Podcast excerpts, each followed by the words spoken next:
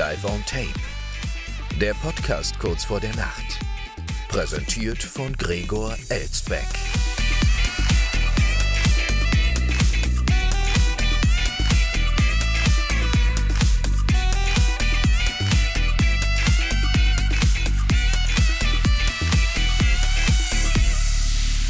Schon wieder 23 Uhr, meine Damen und Herren, und damit herzlich willkommen zur Wochenmitte, wie immer live aufgezeichnet aus einer noblen Wiesbadener Altbauvilla, in der die Temperaturen heute wieder etwas erträglicher sind. Der Livington Arctic Air Cube ist ausgeschaltet, steht hier noch nicht mal neben mir heute. Nur das Fenster ist offen. Ich habe hier schon den ganzen Tag durchgelüftet, hatte alle Fenster aufgerissen aber jetzt natürlich zur Aufnahme wieder fast alle zugemacht, bis auf eines, das hier etwas versetzt rechts neben dem Aufnahmeort ist. Das heißt, wenn Sie wieder irgendwelche Hintergrundgeräusche hören, meine Damen und Herren, sind Sie das ja schon aus den letzten Hitzetagen gewohnt, dann kommen die alle von draußen. Und von draußen, von ganz weit draußen, erreichte uns auch die erste Meldung, mit der wir uns heute befassen, nämlich vom Mars. Denn da hat eine seltsame Aufnahme eines NAS-Rovers heute für eine Schlagzeile gesorgt. In einem Krater auf dem Mars, da rätseln nämlich äh, Forschende über einen kuriosen Fund. Der NASA-Rover Perseverance hat in einem Krater auf dem Mars eine ungewöhnliche Entdeckung gemacht. Bei diesem Objekt müssen die Forschenden genauer hinsehen. Perseverance und Curiosity heißen die beiden Rover der US-Raumfahrtorganisation NASA, die derzeit auf dem Mars aktiv sind. Immer wieder finden sie seltsame Dinge auf dem roten Planeten, der durchschnittlich rund 70 Millionen Kilometer von unserer Erde entfernt ist. Äh, ja, ist auch schön. Immer wieder finden sie seltsame Dinge auf dem Planeten. Das Einzige, was sie noch nicht dort gefunden haben, sind Mars-Menschen die aber vielleicht schuld daran sind, dass dort immer wieder seltsame Dinge gefunden werden, weil die die da alle auslegen als Köder für diese Mars Rover und keiner bei der NASA kommt drauf, dass es vielleicht von den Marsmenschen kommen könnte.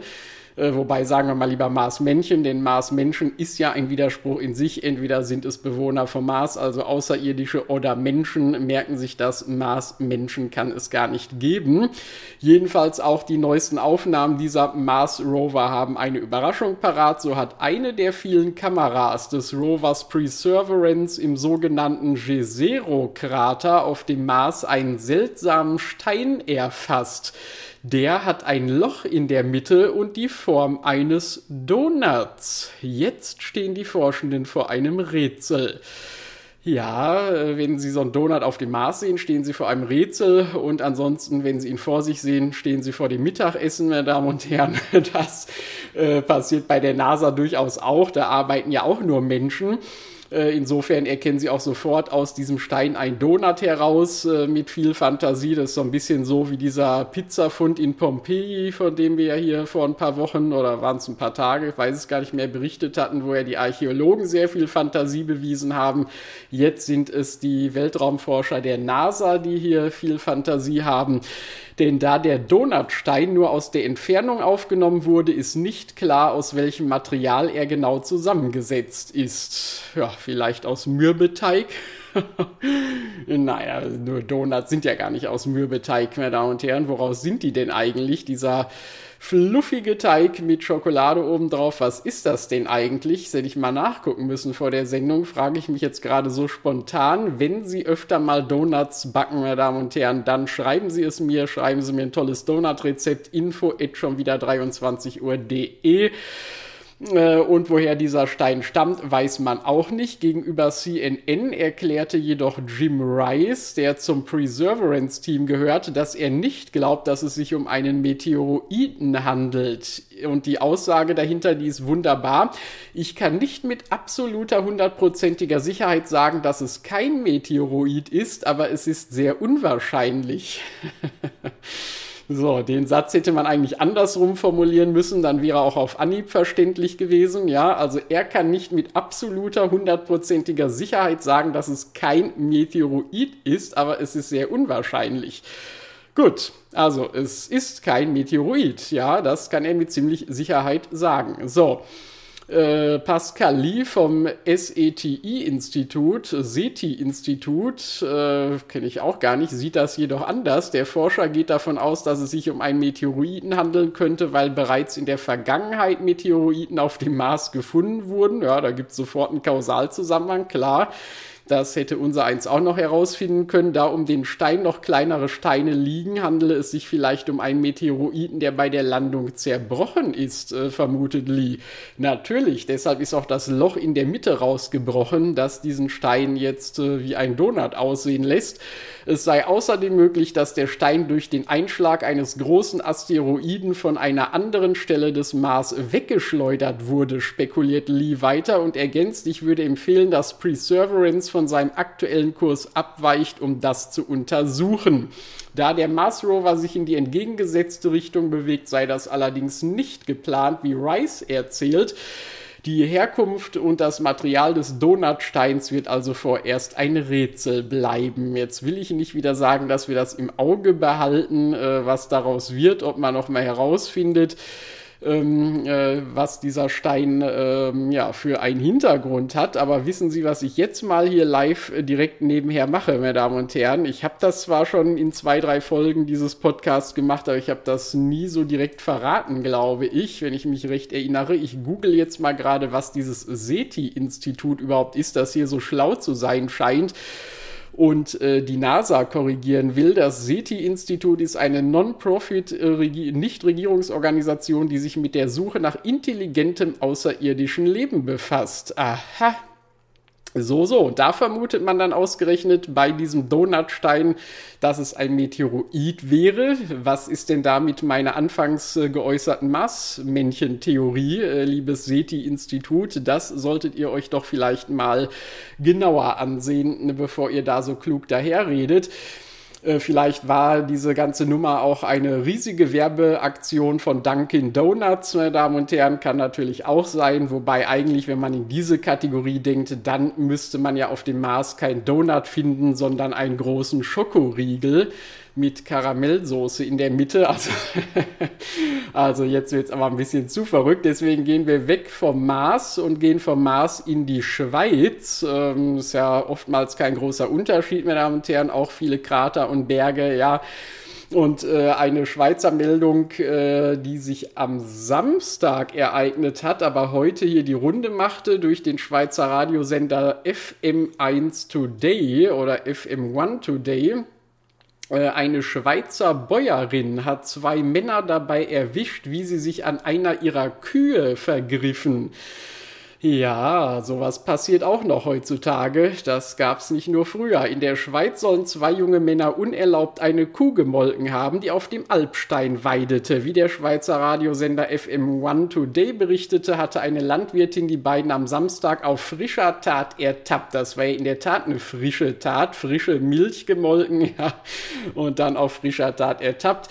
Sie hätten dem Tier respektlos ans Euter gegriffen, sagte die Bäuerin dem Radiosender da. Ja, das kennt die Bäuerin sonst nur von sich zu Hause, dass ihr respektlos ans Eute, naja Gott, ist ja auch egal. Die Milch, die Milch sammelten sie demnach in einer PET-Flasche. Sie an, noch nicht mal einen richtigen Eimer mitgehabt, die beiden äh, Schlawiner, ja. Ich war total erschüttert, als ich das sah, sagte die Bäuerin. Sie empfinde es als absolute Frechheit. Als sie die beiden jungen Männer zur Rede habe stellen wollen, hätten diese die Flucht ergriffen. Dabei wollte ich nur auf die Folgen für die Kuh aufmerksam machen, so die Landwirtin. Das finde ich sehr nett, dass sie nicht auf ihre eigenen Folgen aufmerksam machen will, ja, dass sie diese Milch nicht verkaufen kann, die ihr da geklaut wurde. Denn sie verweist, falsches Melken könne sich auf die Gesundheit des Tieres auswirken. Teilweise auch auf die Gesundheit von Menschen, müssen wir mal sagen, kann man ja nach 23 Uhr tun. Äh, sagte Beat Brunner, Präsident des Bauernverbandes Appenzell Außerroden, zu FM1 Today. Auch für die beiden Milchdiebe war das Melken offenbar nicht ungefährlich. Es kann sein, dass die Kuh erschrickt, wenn sie anders am Euter angefasst wird als sonst. Oder wenn es für sie unangenehm ist, sagte Brunner, dann könne das Tier schnell ausschlagen. Ist doch eigentlich sehr sympathisch, oder? Ist wie beim Menschen auch. Wenn wir da unten auch falsch angefasst werden, meine Damen und Herren, ist doch für uns genauso unangenehm unangenehm und erschreckend. Ja, da kann auch schon mal ein Tritt erfolgen. Ich weiß ja, wovon ich rede, was hier jeden äh, Abend so, jede Nacht nach dem Podcast passiert. Naja, der Vorfall könnte für die beiden Männer, deren Alter nicht bekannt ist, strafrechtliche Konsequenzen haben, aber nur, wenn die Bäuerin die beiden anzeigt, heißt es in einem weiteren Bericht des Radiosenders. Dann ginge es um Diebstahl und gegebenenfalls Tierquälerei. Ja. Aber scheinbar tut sie das ja nicht. So erregt hat sie das dann offenbar doch nicht. Aus den Berichten ging jedoch nicht hervor, ob die Identität der beiden Männer überhaupt identifiziert werden konnte. Da soll man vielleicht mal bei diesem Yeti-Institut nachfragen oder so, oder wie das jetzt hieß, dass da sich um kuriose Funde auf dem Mars kümmert. Vielleicht können die auch noch die Identität dieser beiden Männer hier, vielleicht waren es ja Marsmänner ausfindig machen. Ja, wie gesagt, Schweiz und Mars, so viel unterscheidet sich da gar nicht. Und äh, jetzt muss ich erstmal ein Schlückchen koffeinhaltige Milch, äh, Apfelschorle nehmen, zum Wohl. Mm. Sehr, sehr gut. Noch ein hinterher. Prost. Mhm. Mm. So. Wunderbar. Jetzt kommen wir zu äh, zwei Meldungen, die eigentlich gar nicht so lustig sind, äh, wo ich schon überlegt habe, sollen wir die ja eigentlich in die Sendung reinholen? Aber Sie wissen ja, es ist ja nicht nur so, dass wir uns hier um witzige Meldungen kümmern. Ähm, und um versteckte Meldungen, die zwischen den großen Schlagzeilen untergegangen sind. Es geht uns ja auch immer um kuriose Meldungen und ähm, ja, ähm, das passt dann schon im weitesten Sinne. Und ein ähm, bisschen ja, äh, Zynismus oder Schadenfreude kann ja hier manchmal auch nicht schaden, meine Damen und Herren. Deswegen gehen wir mal kurz rein in diese beiden Meldungen. Geschmacklose Werbeaktion. Fastfood-Riese empört Menschen mit Anspielung auf tödliche Tragödie. So, und da beziehen wir uns jetzt nicht auf diese zugrunde liegende tödliche Tragödie, sondern eben um das, was diese Fastfood-Kette daraus gemacht hat, um das mal gleich zu verdeutlichen hier von Beginn an. Wir erinnern uns noch alle an die Tragödie rund um das Tauchboot Titan, äh, das äh, ja, vor ein paar Wochen ähm, auf dem Weg zum Titanic-Wrack äh, implodiert ist und die Insassen ums Leben gekommen sind. Und auch Wochen danach ist das Unglück in den Köpfen der Menschen immer noch ähm, präsent. Und wie der Mirror berichtet, nutzte jetzt die Fastfood-Kette Subway äh, diese Tragödie für eine unpassende Werbeaktion. Und die sah so aus.